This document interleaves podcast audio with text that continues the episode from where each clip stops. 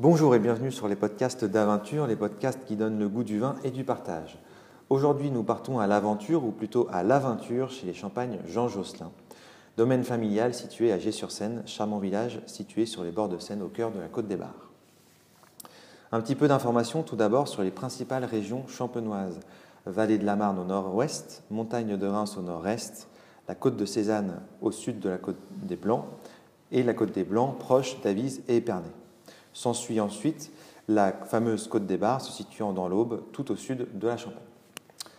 Peu connu du grand public, ce vignoble de l'Aube est entrecoupé de petites vallées verdoyantes qui rejoignent celles de la Seine et de l'Aube. Le pinot noir ici prédomine, suivi par le chardonnay et le pinot meunier. Nous sommes ravis de pouvoir nous entretenir avec Jean-Félix Josselin, euh, à la tête du domaine avec sa maman et son papa des Champagnes, Jean Josselin. Bonjour Jean-Félix. Bonjour.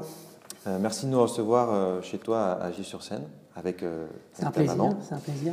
Euh, peux-tu tout d'abord expliquer un peu à nos auditeurs l'histoire, euh, l'histoire du domaine, l'histoire des champagnes Jean Josselin? Alors c'est vraiment une histoire euh, de famille. Chez nous, c'est mon grand-père qui a commencé à, à, champagniser, donc à créer sa marque de champagne dans les années 50.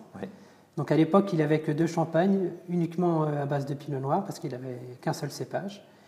Et puis après, mon père est venu plus tard, a étoffé un petit peu le vignoble en plantant du chardonnay, d'autres cépages à créer de nouveaux champagnes.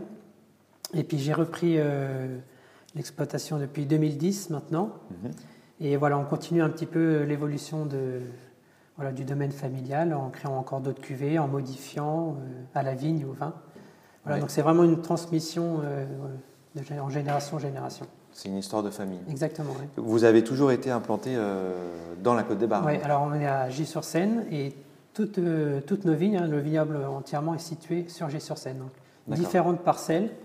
Voilà, on vinifie parcelle par parcelle, mais toutes, euh, voilà, toutes ces parcelles sont situées sur Gé-sur-Seine. D'accord. Euh, par rapport justement à la gestion, à la gestion du domaine et, aux vignes, quel, comment t'es-tu formé? As-tu as fait des, des, formations spécifiques pour reprendre ce domaine? Alors après des études générales, j'ai fait deux ans en Bourgogne. Euh, donc dans la ville de Beaune. Et après euh, trois ans en école euh, d'ingénieur en Suisse. Voilà, il y avait en parallèle l'étude de la vigne et du vin et de plein d'autres choses. Voilà, une très belle découverte. à la suite de la Suisse, tu es revenu donc ici au Bercail à Gé-sur-Seine. Oui, exactement. Petit coup de projecteur donc sur le domaine, de combien d'hectares est, composé le vignoble? Alors maintenant, on est arrivé sur une surface de 12 hectares. 80% de chardonnay, euh, de, pardon, 80% de pinot noir, 16% de chardonnay. On a deux petites parcelles de pinot meunier. Et l'année dernière, on a, on a planté 20 arts de pinot blanc. D'accord. Donc voilà. Et le, pinot blanc qui, qui, est très rare dans la côte des Bars, qui n'est pas très. Euh, Alors très rare dans la Champagne en général. On en trouve un petit peu dans la côte des Bars ici, mhm. mais c'est vrai que ça représente une surface assez minime, comme euh, le petit mélier et l'arbagne qui sont voilà, d'autres cépages Très minoritaires. Des, voilà, des anciens cépages, mais qui sont assez minoritaires encore. D'accord. Donc Côte des Bars égale majoritairement Pinot Noir. Exactement. Complété, par, complété par du euh, Chardonnay et du Pinot Meunier. Exactement, oui. D'accord. Euh, par rapport au sol euh, qui compose ton vignoble, bon, on a vu avec Raphaël du domaine de Bicherie qui avait une proximité quand même géographique aussi avec, avec la Bourgogne. Exactement. Est-ce que tu peux nous en dire peut-être un peu plus sur, sur les types de sols qui composent ce oui. Alors ici, on est sur des sols argilo-calcaires. Hein. on a des argiles rouges, argiles grises, voilà, les différents types d'argiles, mais vraiment sur une marne calcaire, comme on peut trouver à Chablis. Mhm. Donc une marne calcaire qui date du Quiméridien. Donc c'est pour ça qu'il y a beaucoup de similitudes avec voilà, la Bourgogne et surtout le, le vignoble de Chablis. Et puis tout d'ailleurs, on est, si on, prend notre voiture, à une heure de route, on, est à Chablis et on est toujours dans, des vallées voilà, qui, ressemblent à la fois au vignoble de, Bourgogne et de, et de, chez nous, de la Côte des Bars. D'accord. Donc le, pinot noir s'y plaît beaucoup? Oui, euh, et le chardonnay aussi. Et le chardonnay aussi pourrait s'y plaire euh, Oui, donc c'est pour ça que de plus en plus euh, de de plantations sont faites en chardonnay maintenant, parce qu'on fait vraiment des belles choses. C'est vrai qu'historiquement, le chardonnay, c'était dans la Côte des Blancs, sur de la craie, mhm. et ça fait vraiment des champagnes différents de ce qu'on peut produire nous maintenant. Et il y a un vrai engouement sur le chardonnay aussi maintenant dans la Côte des Blancs. Tu parlais au début de, justement de, des parcellaires en, Champagne. Euh, vous, chez les, au domaine chez Champagne Jean Josselin, comment est-ce que vous travaillez? Alors c'est plus, euh, c'est plus moi qui ai amené cette réflexion parcellaire euh, voilà, durant les dix dernières années, voilà, on, on a investi au niveau euh, cuverie, donc dans des cuves et des fûts. Donc lorsque tu es revenu au domaine? Oui, on a eu plus, euh, voilà, bah, on, a, on, a, discuté avec mon père, on a travaillé ensemble et on a fait ça ces dernières années, d'aller sur des, des, champagnes parcellaires. Donc actuellement, c'est le cas sur, le, sur notre rosé, hein, l'audace rosé. Et voilà, cette année, il y a presque, presque toutes les cuvées qui sont parcellaires. D'accord. Donc euh, voilà, on, déguste, toutes les cuvées à l'aveugle, hein, euh, puis on regarde ce que ça donne, mais c'est vrai que cette année, on a réussi à sortir des cuvées parcellaires euh, et qui, presque pour tous nos champagnes. Qui vont être la norme par la suite. Donc l'idée, c'est vraiment de développer et de se concentrer justement sur Alors après, on n'est pas enfermé dans, une doctrine, on remet en cause tous les ans avec la dégustation à l'aveugle, on regarde si ça marche, mhm. mais oui, c'est vrai que c'est l'objectif. C'est l'idée. D'accord. Et de toute façon, dans, le, dans notre philosophie, on se rapproche aussi beaucoup de la Bourgogne, que dans nos vins, on trouve vraiment en premier le, goût du cépage, on retrouve l'effet du millésime, de la météo de l'année, qu'on retrouve mhm. la typicité du sol. C'est vraiment ce qu'on désire transmettre par nos, champagnes. On ne cherche pas à avoir un produit vraiment standard qui ait le même, goût euh, tous les ans. On a, on a, un style de champagne, euh, bien sûr, mais on aime bien que le terroir et le millésime de l'année s'expriment dans les vins. Je pense que c'est beaucoup plus enrichissant euh, à la fois pour, le, pour nos clients et puis pour nous, euh, pour nous-mêmes. Oui. Euh, dans, la vigne, justement, on a parlé des sols.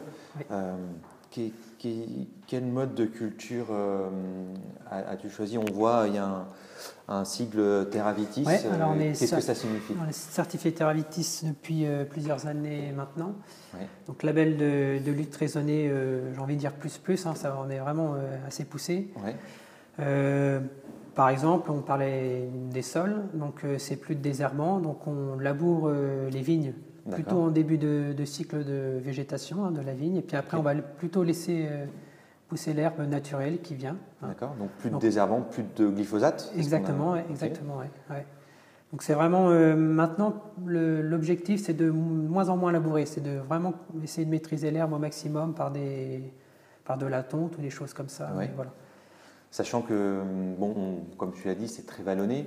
Tu peux avoir des coteaux parfois un peu abrupts. Ça peut permettre aussi euh, une érosion qui est Exactement, moindre. Exactement, c'est le, la gestion des sols, c'est vraiment un, ensemble de choses. Euh, à la fois, on va toucher au, végétal, donc euh, vraiment faire essayer de plonger les racines, donc que les racines soient au contact justement de la roche-mère, de notre main calcaire, ce qui mhm. va donner vraiment le côté minéral et salin dans nos champagnes. Ça va avoir l'effet de protection de notre vignoble contre l'érosion, des choses comme ça, et contre les tassements du sol. c'est vraiment un ensemble de choses. Euh, le domaine de pédologie et géologie, c'est vraiment quelque chose de très complexe, mais de très intéressant à étudier. Mmh. Et ce type de labellisation comme Terravitis aussi vous, vous, donne une, vous donne aussi une orientation, et surtout à vos clients, euh, vous montre aussi la façon dont vous travaillez. Oui. Alors, euh, on a la plupart du temps, avec nos clients, on a une vraie, un vrai contact, une vraie proximité. Donc, c'est vrai qu'il y a une, confiance entre, entre nous. Alors, il y a certains clients qui, aiment bien avoir un label pour être un petit peu rassurés, mais voilà, c'est. Oui, c'est une relation de confiance avant tout. Exactement, oui. C'est une question de famille et de confiance chez Champagne Josselin. Euh, petit coup de, de, projecteur maintenant sur, euh, sur les cuvées produites euh, par le domaine. Hum. vous produisez combien de cuvées? Alors actuellement, on a six cuvées différentes. Hein. Donc on a notre, notre blanc de noir, la cuvée des gens, qui est un petit peu la, cuvée euh, historique hein, de, notre domaine. D'accord. après, on a deux champagnes d'assemblage. Justement, des champagnes que mon père a, a créées par la suite. Donc, la cuvée l'assemblage de Pinot Noir, Chardonnay. Alors l'alliance qui, est un assemblage de Chardonnay et Pinot Noir. D'accord. Et on a une composition où on a à la fois du Pinot Meunier, du Chardonnay et du Pinot Noir, mhm.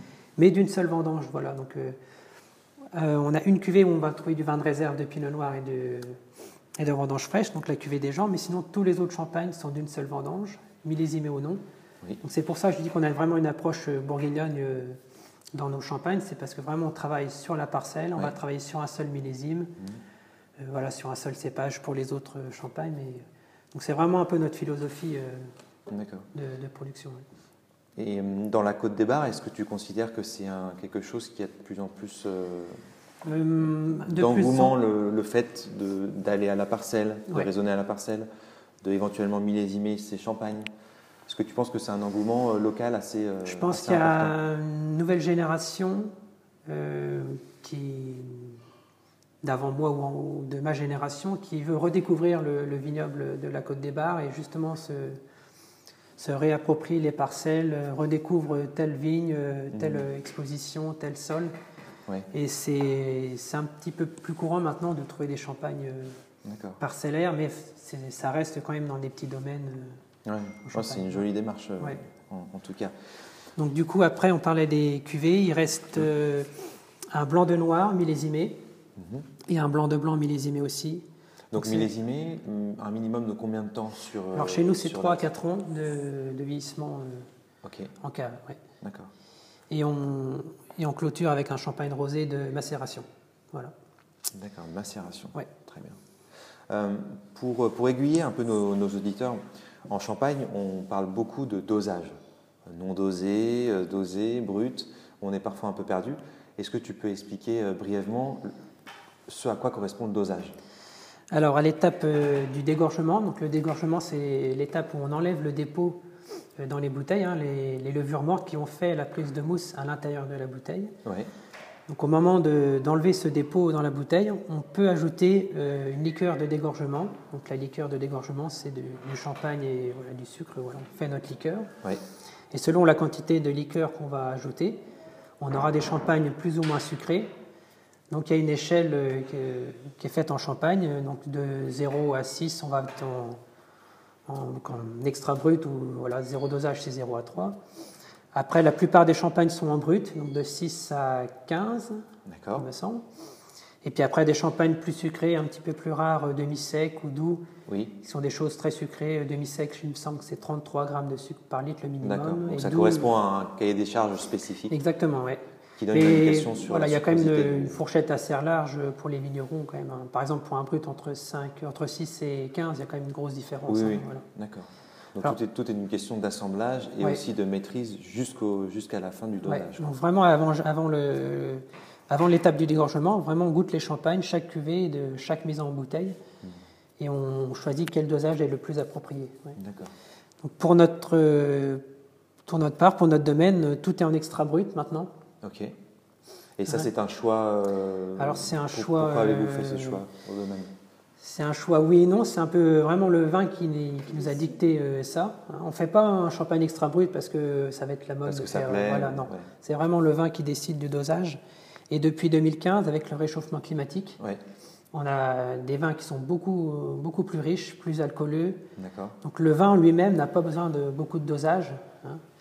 Euh, c'est aussi euh, par le fait qu'on vendange très mûr aussi, on vendange très tard par rapport à d'autres vignerons ici, donc on a vraiment une maturité qui est très poussée. Mhm. Après, euh, à la cave, on fait un élevage qui est vraiment long, hein, que ce soit en, cuve ou en fût, ou après en bouteille. Donc on a vraiment une, complexité de vin, une richesse de vin qui permet de faire des dosages assez faibles. D'accord, hein. ok. Donc c'est pour ça que voilà, on a des dosages qui, qui vont de, de 2 à 4 grammes de sucre par litre, ça dépend les cuvées. Ouais. Oui, ce qui est très. Et on n'a pas, on n'a pas un ressenti euh, d'acidité euh, outre mesure. C'est vraiment un bel équilibre. On, finit sur une belle bouche. Euh, mmh. Avec des maturités. Parce que le, vin a été pensé pour ça aussi, a été travaillé. Voilà. Très bien, mais écoute, merci, merci Jean-Félix pour toutes ces explications. pour finir et conclure ce, ce bel échange, as-tu un petit mot pour, pour les buveurs de vin qui souhaitent découvrir des vins, des vins vrais, authentiques il euh, bah, faut, rester curieux, il faut vraiment euh, faire confiance aux, vignerons et aux cavistes qui sont passionnés. il y a tellement de choses à découvrir dans le, dans le monde entier, donc euh, c'est jamais fini. Donc il faut rester à la recherche de, vins curieux. c'est vraiment le vin, c'est un univers qui est à la fois très simple et très, très complexe. Je dis simple dans, le, dans la mesure où même si on s'y connaît pas trop en vin, on goûte le vin et on sait tout de suite si ça nous plaît, si ça nous plaît pas. Ça Ça sert à rien de savoir euh, dire des, de poser des mots sur des sensations. On sait ou on ne sait pas, mais à la fois, si on pousse la réflexion plus loin, on peut vraiment euh, aller dans le aller, détail, aller dans le euh, détail, euh, comment de poser des questions sur les sols, sur la manière de travailler. Donc c'est un univers qui est infini presque. ouais. Et les vins, les vins à découvrir sont infinis aussi. Bon, bah, merci beaucoup euh, Jean-Félix pour ces, pour jolis mots. Euh, on espère que vous connaîtrez un peu mieux à l'aide de ce podcast les champagnes Jean Josselin, à retrouver bien sûr sur notre boutique Aventure à Beaune. D'ici là, portez-vous bien et n'oubliez pas, celui qui est maître de sa soif est maître de sa santé.